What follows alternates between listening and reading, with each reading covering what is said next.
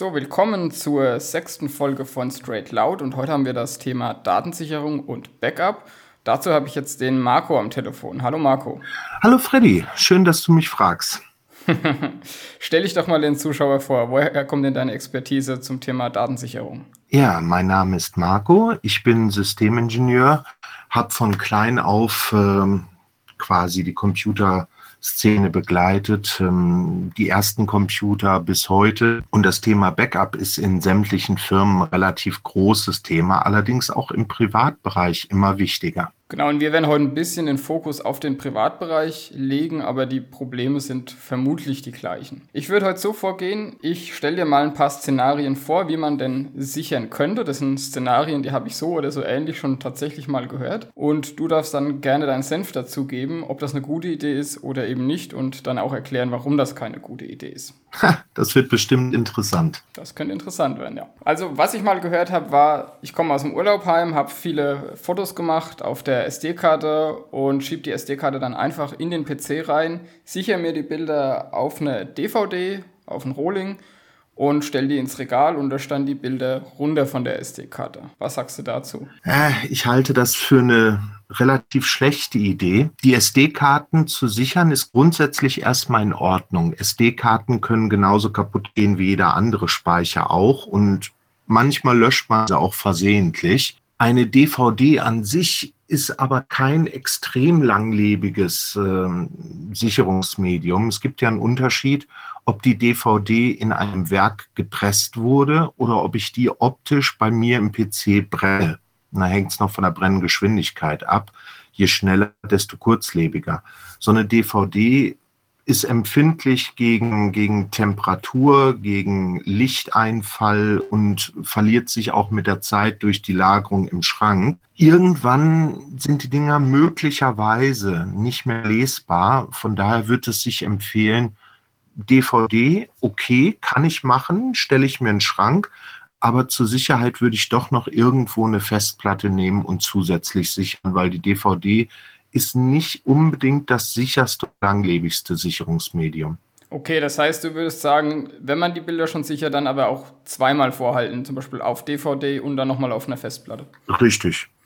Okay, dann hätten wir das. Dann die nächste Idee wäre, ich nehme einfach eine externe Festplatte, kopiere manuell meine Daten, die ich sichern möchte, das können jetzt Bilder oder auch Dokumente sein, auf die Festplatte. Lösch die auf dem PC und lass die einfach auf der Festplatte liegen. Äh, das wäre ja im Prinzip in diesem Szenario die USB-Festplatte als Dauerarbeitslaufwerk genutzt. Habe ich das richtig verstanden? Nö, das sind ja Daten, die gucke ich mir nur einmal im Jahr an, Bilder zum Beispiel oder sowas gut, wenn ich mir die Sachen einmal im Jahr angucke, für, ich sag mal, salopp Lieschen Müller, die nicht viel Aufwand betreiben will, sicherlich eine ganz probate Möglichkeit. Aber die Daten auf einer Festplatte zu lagern, möglicherweise Urlaubsbilder von vielen, vielen Jahren auf dieser einen Festplatte, was passiert, wenn die eine Platte kaputt geht?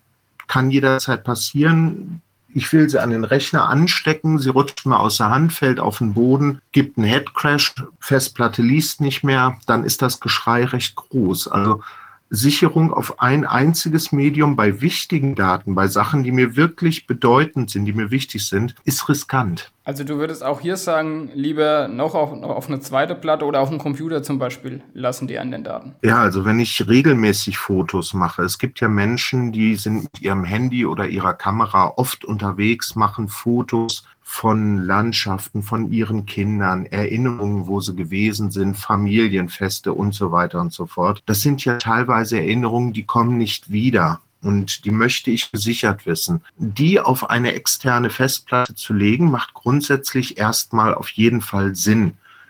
Aber um sicher zu gehen, wenn mir die Daten wirklich wichtig sind, wenn ich sage, ich will auf keinen Fall die Erinnerungen verlieren, dann sollte ich auf jeden Fall das Geld investieren und in regelmäßigen Abständen, was weiß ich, quartalsweise, monatlich, halbjährlich, das Ganze sicherheitshalber nochmal auf eine weitere Platte kopieren, die ich dann sicher verwahre ähm, für alle Fälle. Dann geht mir nicht so fürchterlich viel verloren, wenn es mal zum wirklich schlimmsten Fall, zum sogenannten Worst Case kommt. Du hast jetzt gesagt, Festplatten können kaputt gehen, wenn sie runterfallen. Können die auch einfach mal so im Betrieb kaputt gehen? Eine Festplatte an sich ist auf jeden Fall ein Verschleißteil. Es sind bewegliche Köpfe drin, es sind bewegliche Scheiben drin, die Motoren können den Geist aufgeben, die Elektronik kann den Geist aufgeben. Das ist genauso äh, wie äh, mit, dem, mit dem Autofahrer, der in die Werkstatt fährt weil er so ein Klopfen im Motor hat und weil es stinkt und der Werkstattmeister sagt ihm, das Auto ist kaputt. Ja, aber ich bin ja nur damit gefahren. Gestern fuhr der noch.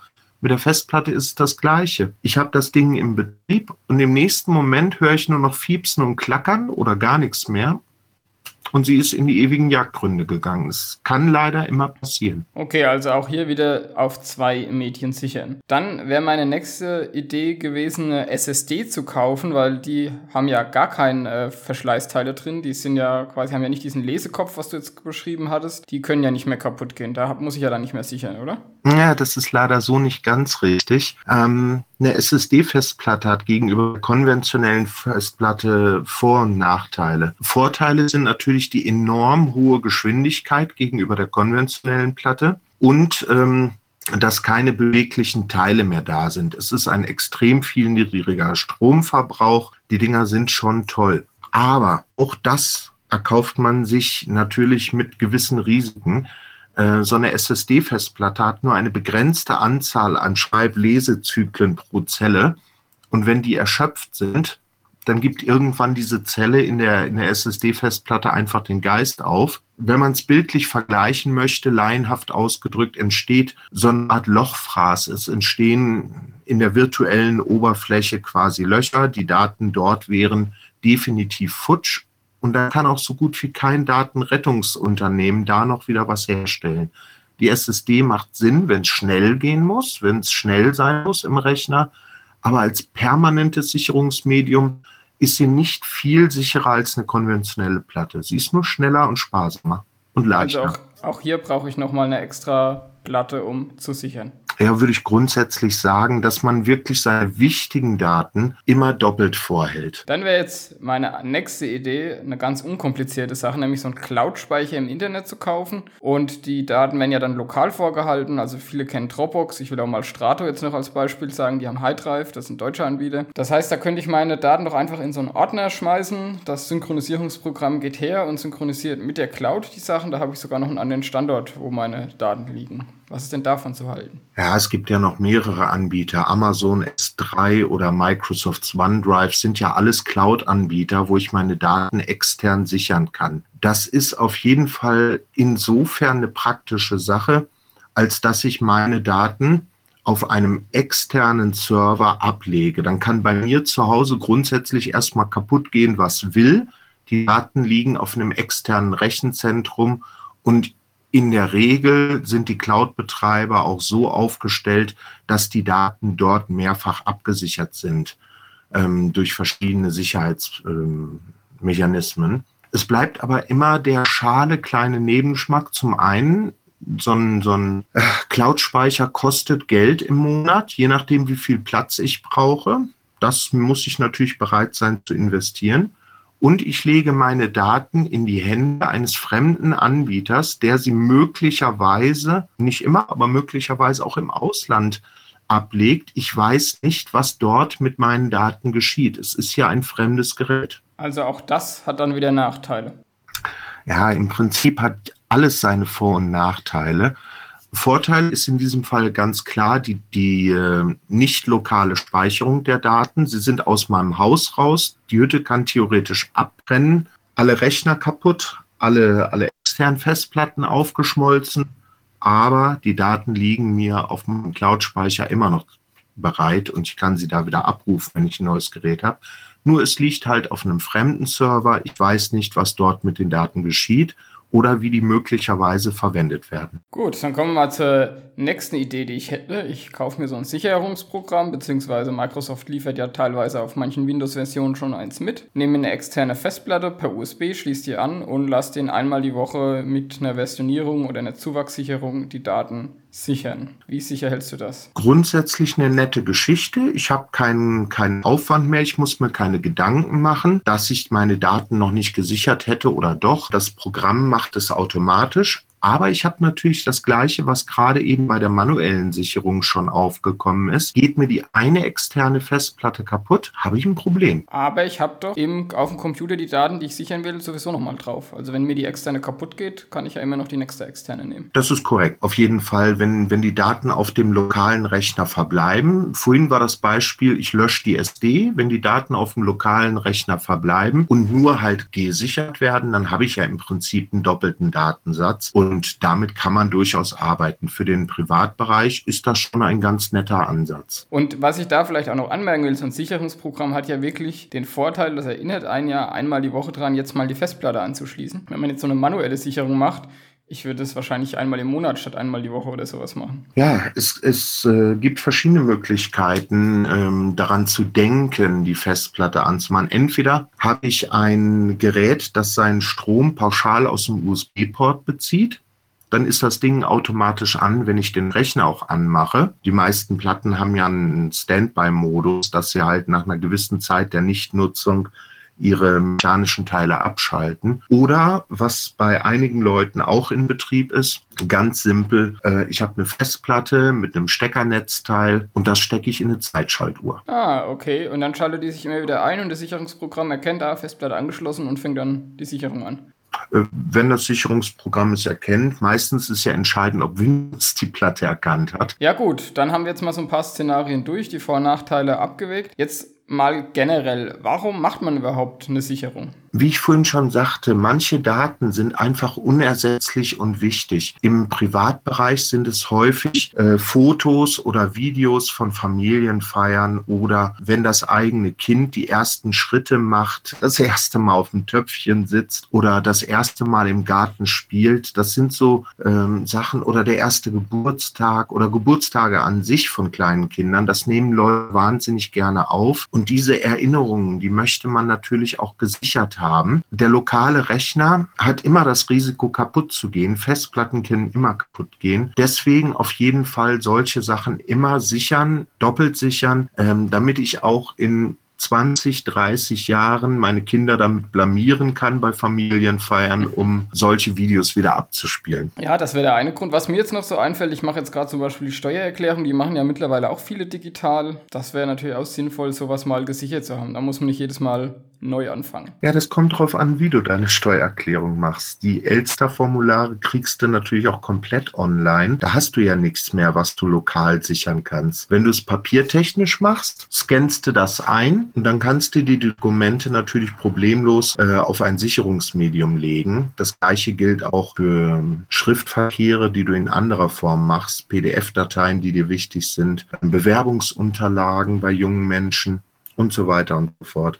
Also solche Daten, die wichtig sind für die Zukunft, die ich behalten möchte, sollten grundsätzlich gesichert werden. Okay, dann wie würdest du denn eine Sicherung definieren? Vorhin ist schon so angeklungen, dass die Daten immer doppelt vorhanden sein sollten. Also eine Sicherung grundsätzlich bedeutet ja immer, ich nehme einen Datenbestand und kopiere ihn oder verschiebe ihn auf ein anderes Medium. Grundsätzlich ist das ja schon mal eine Sicherung. Und dann musst du dir einfach nur noch überlegen, wie sicher hätte ich das Ganze denn gerne? Sind mir die Daten so lala wichtig, dann reicht es, ich verschiebe die Daten einfach auf eine externe Festplatte oder auf einen USB-Stick. Sind mir die Daten sehr wichtig, sollte ich sie auf dem Rechner belassen und zusätzlich auf ein externes Medium sichern. Möchte ich es richtig sicher haben, dann sichere ich meine Daten zum Beispiel auf ein Netzwerkmedium, zum Beispiel auf eine NAS, die zur Ausfallsicherung vielleicht noch mit einem RAID, RAID 5 oder bei kleineren Geräten RAID 1 ausgestattet ist und von dort in regelmäßigen Abständen auf ein externes Medium. Okay, also mal so ein paar Stichpunkte festzuhalten. Die Dateien müssen doppelt vorhanden sein, erst dann kann man von der Sicherung sprechen. Mhm. Dann sollte man es vielleicht regelmäßig durchführen. Ja. Ja, physisch getrennt wäre vielleicht noch eine Idee. Hatten wir ja noch bei dem Cloud-Speicher gehabt, wenn die Bude abfackelt.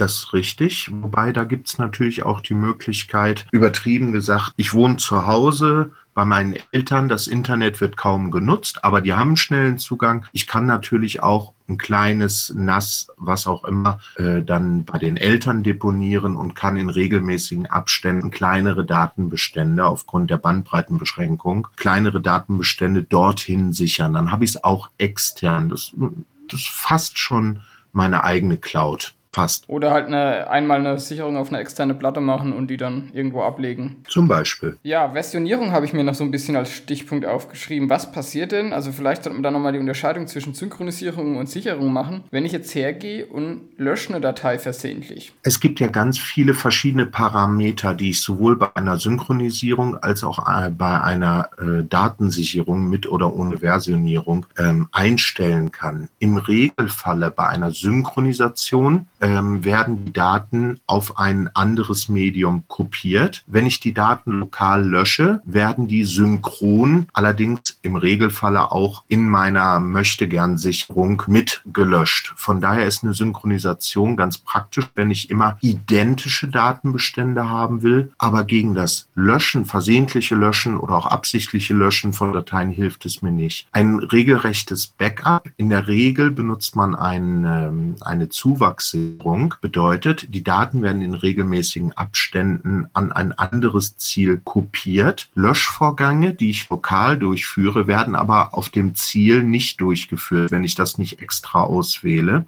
Denn der Zuwachs vergrößert das Backup immer mehr. Da müsste ich schon manuell hingehen und müsste dann entsprechend löschen. Und natürlich werden jetzt einige ganz schlaue Leute sagen, ja, bei einigen Systemen kann ich aber beim Backup sagen, überschüssige Dateien oder im Original gelöschte Dateien auch löschen. Ja, das geht bei einigen Programmen. Aber wenn ich das anklicke, dann muss mir klar sein, dass das schon nicht mehr wirklich ein Backup, sondern eher eine Synchronisation ist. Das heißt, da wären dann die Daten definitiv weg.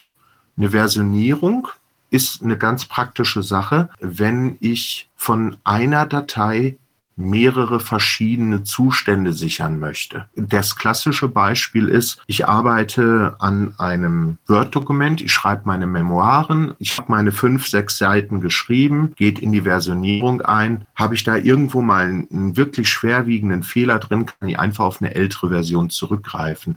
Das funktioniert im übertragenen Sinne bedingt natürlich auch ähm, bei Dateien, die sich nicht verändern, dann kann ich natürlich auch auf ältere Versionen zurückgreifen, auch wenn diese gleich sind. Okay, also das heißt, da wird das, da wird das Dokument dann in wird mehrere Dateien von dem gleichen Dokument gespeichert zu verschiedenen Zeiten. Das wäre die Versionierung. Vereinfacht ausgedrückt, ja. Gegen was kann ich mich denn jetzt ähm, schützen mit so einer Sicherung?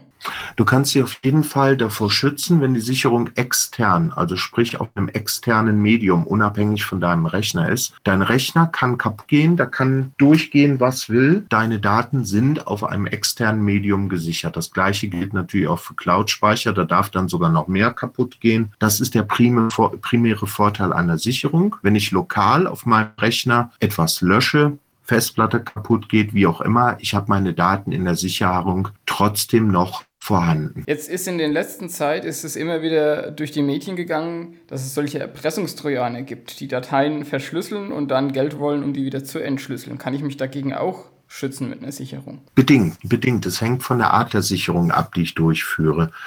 Wenn ich eine normale Dateisicherung mache im Zustand vor dem Erpressungstrojaner, dann sind die Daten vielleicht infiziert, aber in der Sicherung sind sie in der Regel verfügbar.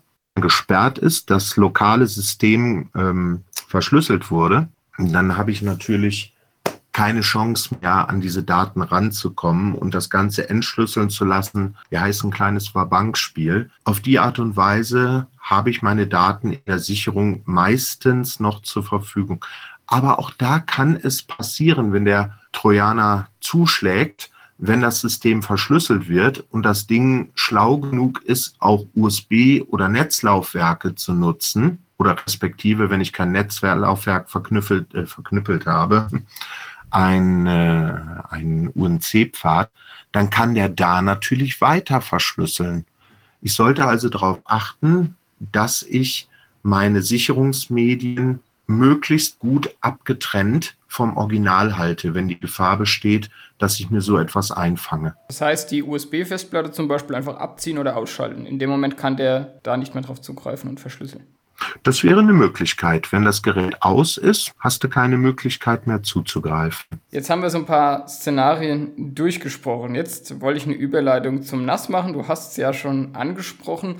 Das finde ich persönlich für mich eine ganz bequeme Möglichkeit zu Hause zu sichern, vor allem wenn man viele Geräte im Verbund hat. Könntest du uns erstmal erklären, was ist denn überhaupt ein NAS? Ein NAS oder ausgesprochen Network Attached Storage, also sprich ein Netzwerk angeschlossener Speicher, ist im Prinzip ein Gerät mit in der Regel relativ geringem Stromverbrauch gegenüber einem kompletten großen Server, das im Netzwerk zentral steht im Optimalfall immer verfügbar ist und seine Daten und Dienste anderen Geräten im Netzwerk zur Verfügung stellt. Also das ist ein kleiner Server, den ich im Haushalt betreiben kann.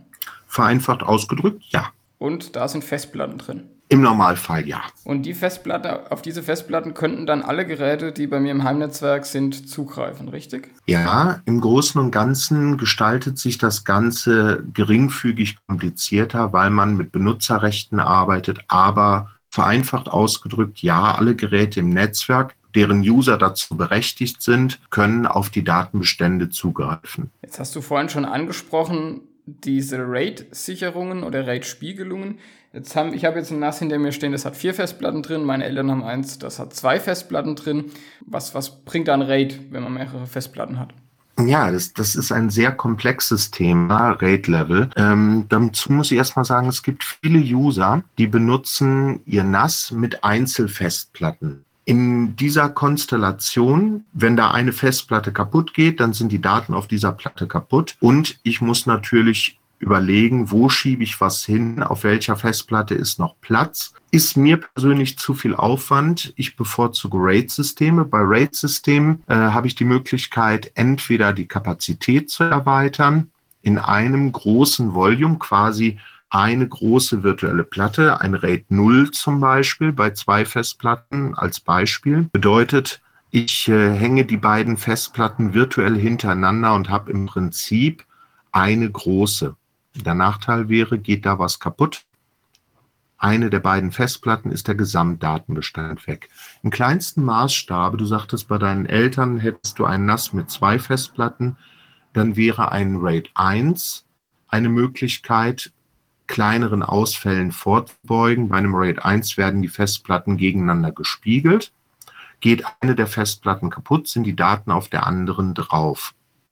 Bei größeren NAS, wie zum Beispiel äh, vier Schachtgeräten, habe ich die Möglichkeit, sogar RAID 5 oder RAID 6 zu benutzen. RAID 5 bedeutet, in dem Verbund vier Festplatten, die gleiche Größe haben müssen dafür oder sollten, darf eine Festplatte ausfallen und die Gesamtkapazität entspricht der Anzahl der Festplatten minus eins. Wenn ich also vier Festplatten mit je einem Terabyte habe, dann hätte ich theoretisch drei Terabyte abzüglich Format, Partitionierung und so weiter verfügbar. RAID 6 bedeutet das gleiche, nur mit zwei Festplatten, die abgezogen werden und die ausfallen dürfen. Ein RAID darf man aber bitte nicht mit einer Datensicherung gleichsetzen. Aber du hast doch jetzt gesagt, beim RAID 1 sind die Daten doch gespiegelt. Da habe ich doch schon die Datensicherung. Das ist korrekt. Darauf wollte ich gerade zu sprechen kommen. Das Problem ist, wenn ich dann eine neue Festplatte einsetze und das Gerät beginnt mit der Rekonstruktion der Daten, dann bedeutet das für die verbleibende Festplatte oder bei mehreren Festplatten für die verbleibenden Festplatten ein enormer Stress, weil die gesamte Datenstruktur wieder abgefrühstückt werden muss und die Gefahr besteht, dass bei diesem Vorgang eine der restlichen Festplatten ebenfalls kaputt geht und damit die Daten dann komplett verloren wären. Und habe ich nicht auch das Problem, wenn ich jetzt, bleiben wir mal bei der RAID-Einsicherung, ich würde jetzt eine Datei versehentlich löschen, ohne dass ich einen Hardwareausfall habe, aber ich lösche eine Datei versehentlich, wäre die doch auch sofort synchronisiert, die Löschung, und weg die Datei. Die ist dann in jedem Falle auch sofort auf, auf der auf der Spiegelung wieder weg. Das ist direkt eine Spiegelung. Das heißt, was, man, was, ich, was ich auf dem Gesamtsystem lösche, das ist in beiden Spiegelungen dann auch schlicht und ergreifend weg. Ein RAID ist keine Datensicherung, ist nur Verfügbarkeit. Ein RAID hat halt einfach die Möglichkeit, wenn eine Platte kaputt geht, kann, wenn alles gut läuft, der Gesamtdatenbestand wiederhergestellt werden, indem ich die kaputte Festplatte ersetze. Es kann passieren, dass aber auch weitere Festplatten bei dem Vorgang der Wiederherstellung kaputt gehen und dann sind meine Daten weg. Deswegen RAID ist keine Sicherung. Das heißt, da wäre es dann eine Idee, an das NAS vielleicht noch eine USB-Platte anzuschließen und so ein NAS, ich habe jetzt ein QNAP NAS, hat ja einen integrierten Sicherungsmanager, heißt der, glaube ich, oder so eine, eine App, die Sicherungen verwalten kann und da könnte ich dann nochmal die Daten hinspiegeln. Also nicht spiegeln ist jetzt der falsche Ausdruck, aber hinsichern. Die QNAP-Geräte sind dahingehend echt komfortabel. In der Regel verschiedene Anschlussmöglichkeiten, entweder USB, die neueren haben auch USB 3, was deutlich schneller ist, oder ESATA gibt es auch einige Geräte. Ich habe die Möglichkeit, entweder eine externe Festplatte fest anzuschließen, die dann immer und immer wieder genutzt wird, gegebenenfalls auch mit einer Zeitschaltuhr. Oder ich habe auch die Möglichkeit, die One-Touch-Kopie zu benutzen. Ich habe zum Beispiel bei einem Rechtsanwalt in der Kanzlei für die Dateiablage eine QNAP eingerichtet, die sichert in der Nacht regelmäßig auf eine zweite QNAP und trotzdem kann der Rechtsanwalt hingehen, kann eine externe Festplatte vorne einstöpseln, hält die äh, One-Touch-Copy-Taste einen Augenblick gedrückt und muss nur noch warten, bis er das Signal kriegt, dass die Sicherung abgeschlossen ist. Dann kann er die Festplatte mitnehmen und kann die bei sich zu Hause oder im Tresor sicher verstauen. Jetzt weiß ich auch, für was die zweite Taste an meinem NAS ist. Die habe ich nämlich bisher immer ignoriert. Aber stimmt, ist so ein Kopiersymbol drauf. Ja, richtig. Ähm, du hast im Sicherungsmanager der QNAP-Geräte die Möglichkeit, die One-Touch-Copy einzustellen. Auf die Art und Weise hast du die Möglichkeit, halt variabel Geräte anzuschließen, entweder ausgehend, das heißt, du sicherst vom NAS auf die externe Festplatte oder du lässt synchronisieren. Es gibt auch die andere Möglichkeit, Fotografen, ähm, die ihre USB-Sticks ähm, benutzen oder Karten benutzen, die können da auch entsprechend Geräte vorne anschließen und können stumpf per Knopfdruck ihre Datenbestände von Speicherkarten oder USB-Sticks immer aufs NAS schaufeln lassen, ohne dass sie dafür irgendwelche Handgriffe am PC vornehmen müssen. Also die Taste ist relativ universell einsetzbar. Okay, ist denn so ein NAS, also so, du hast, wir haben ja jetzt NAS beschrieben und der würde ja quasi alle Vorteile, was man so von der Sicherung erwartet, ineinander vereinen. Man kann halt automatisiert das Ganze machen. Alle Geräte vom Netzwerk können darauf zugreifen. Das ist zum Beispiel äh, hier in meinem Haushalt sind zwei PCs dran angeschlossen, da muss ich mich also um nichts mehr kümmern. Es wird alles darauf gesichert. Bei meinen Eltern sind drei PCs sogar insgesamt angeschlossen. Das wäre dann mit USB-Platten schon wieder kompliziert geworden. Das ist also wirklich sehr komfortabel mit dem NAS. Wie ist es denn? Äh, wie ist denn der Einrichtungsaufwand? Jetzt haben wir ja Zuhörer vielleicht, die am Computer nicht so versiert sind. Was sollte man denn können, um so ein NAS in Betrieb nehmen zu können? Also die grundsätzlichen Voraussetzungen sind relativ einfach. Wenn ich weiß, äh, wie so ein Webbrowser funktioniert, wenn ich eine Anleitung lesen kann, dann gestaltet sich das gar nicht so schwer. Vereinfacht ausgedrückt, Festplatten rein, Gerät anschließen, einschalten und, wenn es hochgefahren ist, Einrichterassistent durchführen. Der Rest geht weitestgehend automatisch. Ich sollte mich natürlich im Vorfeld darüber informieren, wenn ich ein RAID haben möchte, welchen RAID-Level möchte ich haben? Wie funktionieren Benutzerrechte? Wie vergebe ich die? Das ist kein großer Aufwand, das anzulesen. Ähm, da gibt es einen großen amerikanischen Konzern, wo man sowas äh, ermitteln kann. Haben die meisten als Startseite. Die Einrichtung selber, je nach Festplattengröße, dauert von, ich sag mal vorsichtig, einer halben Stunde bis ein paar Stunden und danach läuft das Gerät, wenn ich keine großen Veränderungen vornehme, stumpf vor sich hin. Also gewaltig ist der Aufwand nicht. Okay, und die Kosten, die variieren ja, je nachdem, was man halt für ein NAS kauft. So ein NAS kostet aber schon, ich glaube, 250 Euro fangen sie, glaube ich, an bei QNAP, die 2 Bay. Ja, das kommt, kommt ganz drauf an. Was möchte ich für eine Qualität haben? Was möchte ich für eine Größe haben? Was möchte ich für eine Geschwindigkeit haben? Äh, wenn ich natürlich ein Gerät haben will, das sehr stabil ist, das relativ schnell arbeitet und mir hohen Datendurchsatz im Netzwerk zur Verfügung stellt und möglichst viele große Festplatten aufnimmt, ist das Grundgerät natürlich schon recht teuer. Ähm, wenn ich jetzt mal eine Hausnummer nehme, ein durchschnittliches äh, Vierschachtgerät, also vier Base, mit allem drum und dran. Wenn man das einigermaßen äh, hochwertig haben möchte, was kostet momentan eine 4 Terabyte Festplatte? Liegt irgendwo um 120 Euro. Also bummelig, alles in allem, 1000 Euro aufwärts sollte man schon rechnen. Das ist zwar eine Ansage, aber gut, man muss sich halt überlegen, was einem seine Daten dann auch wert sind und der Komfort, den man vor allem hat.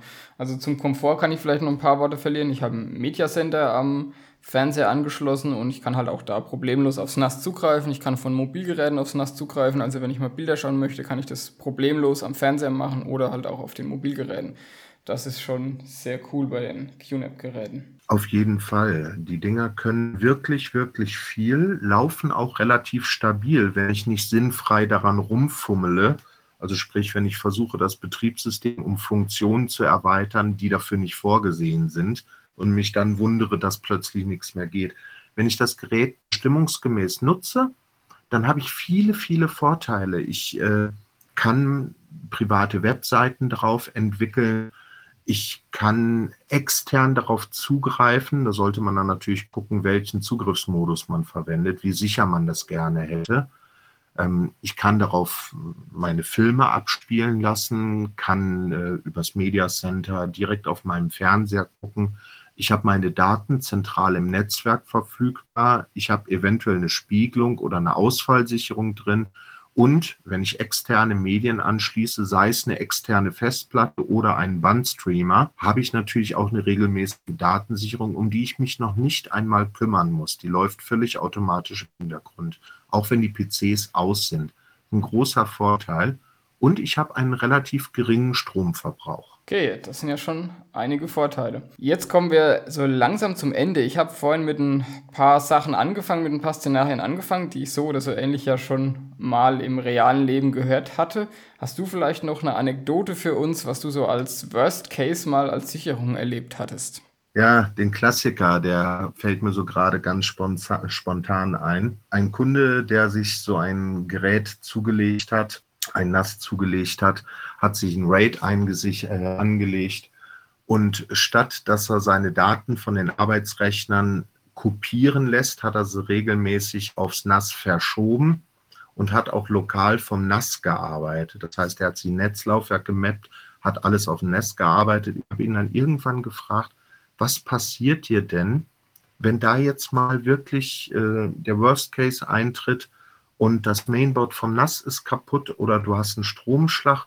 Du hast weder eine USV, also eine, eine Stromausfallsicherung, noch hast du eine Datensicherung mit weiteren Festplatten.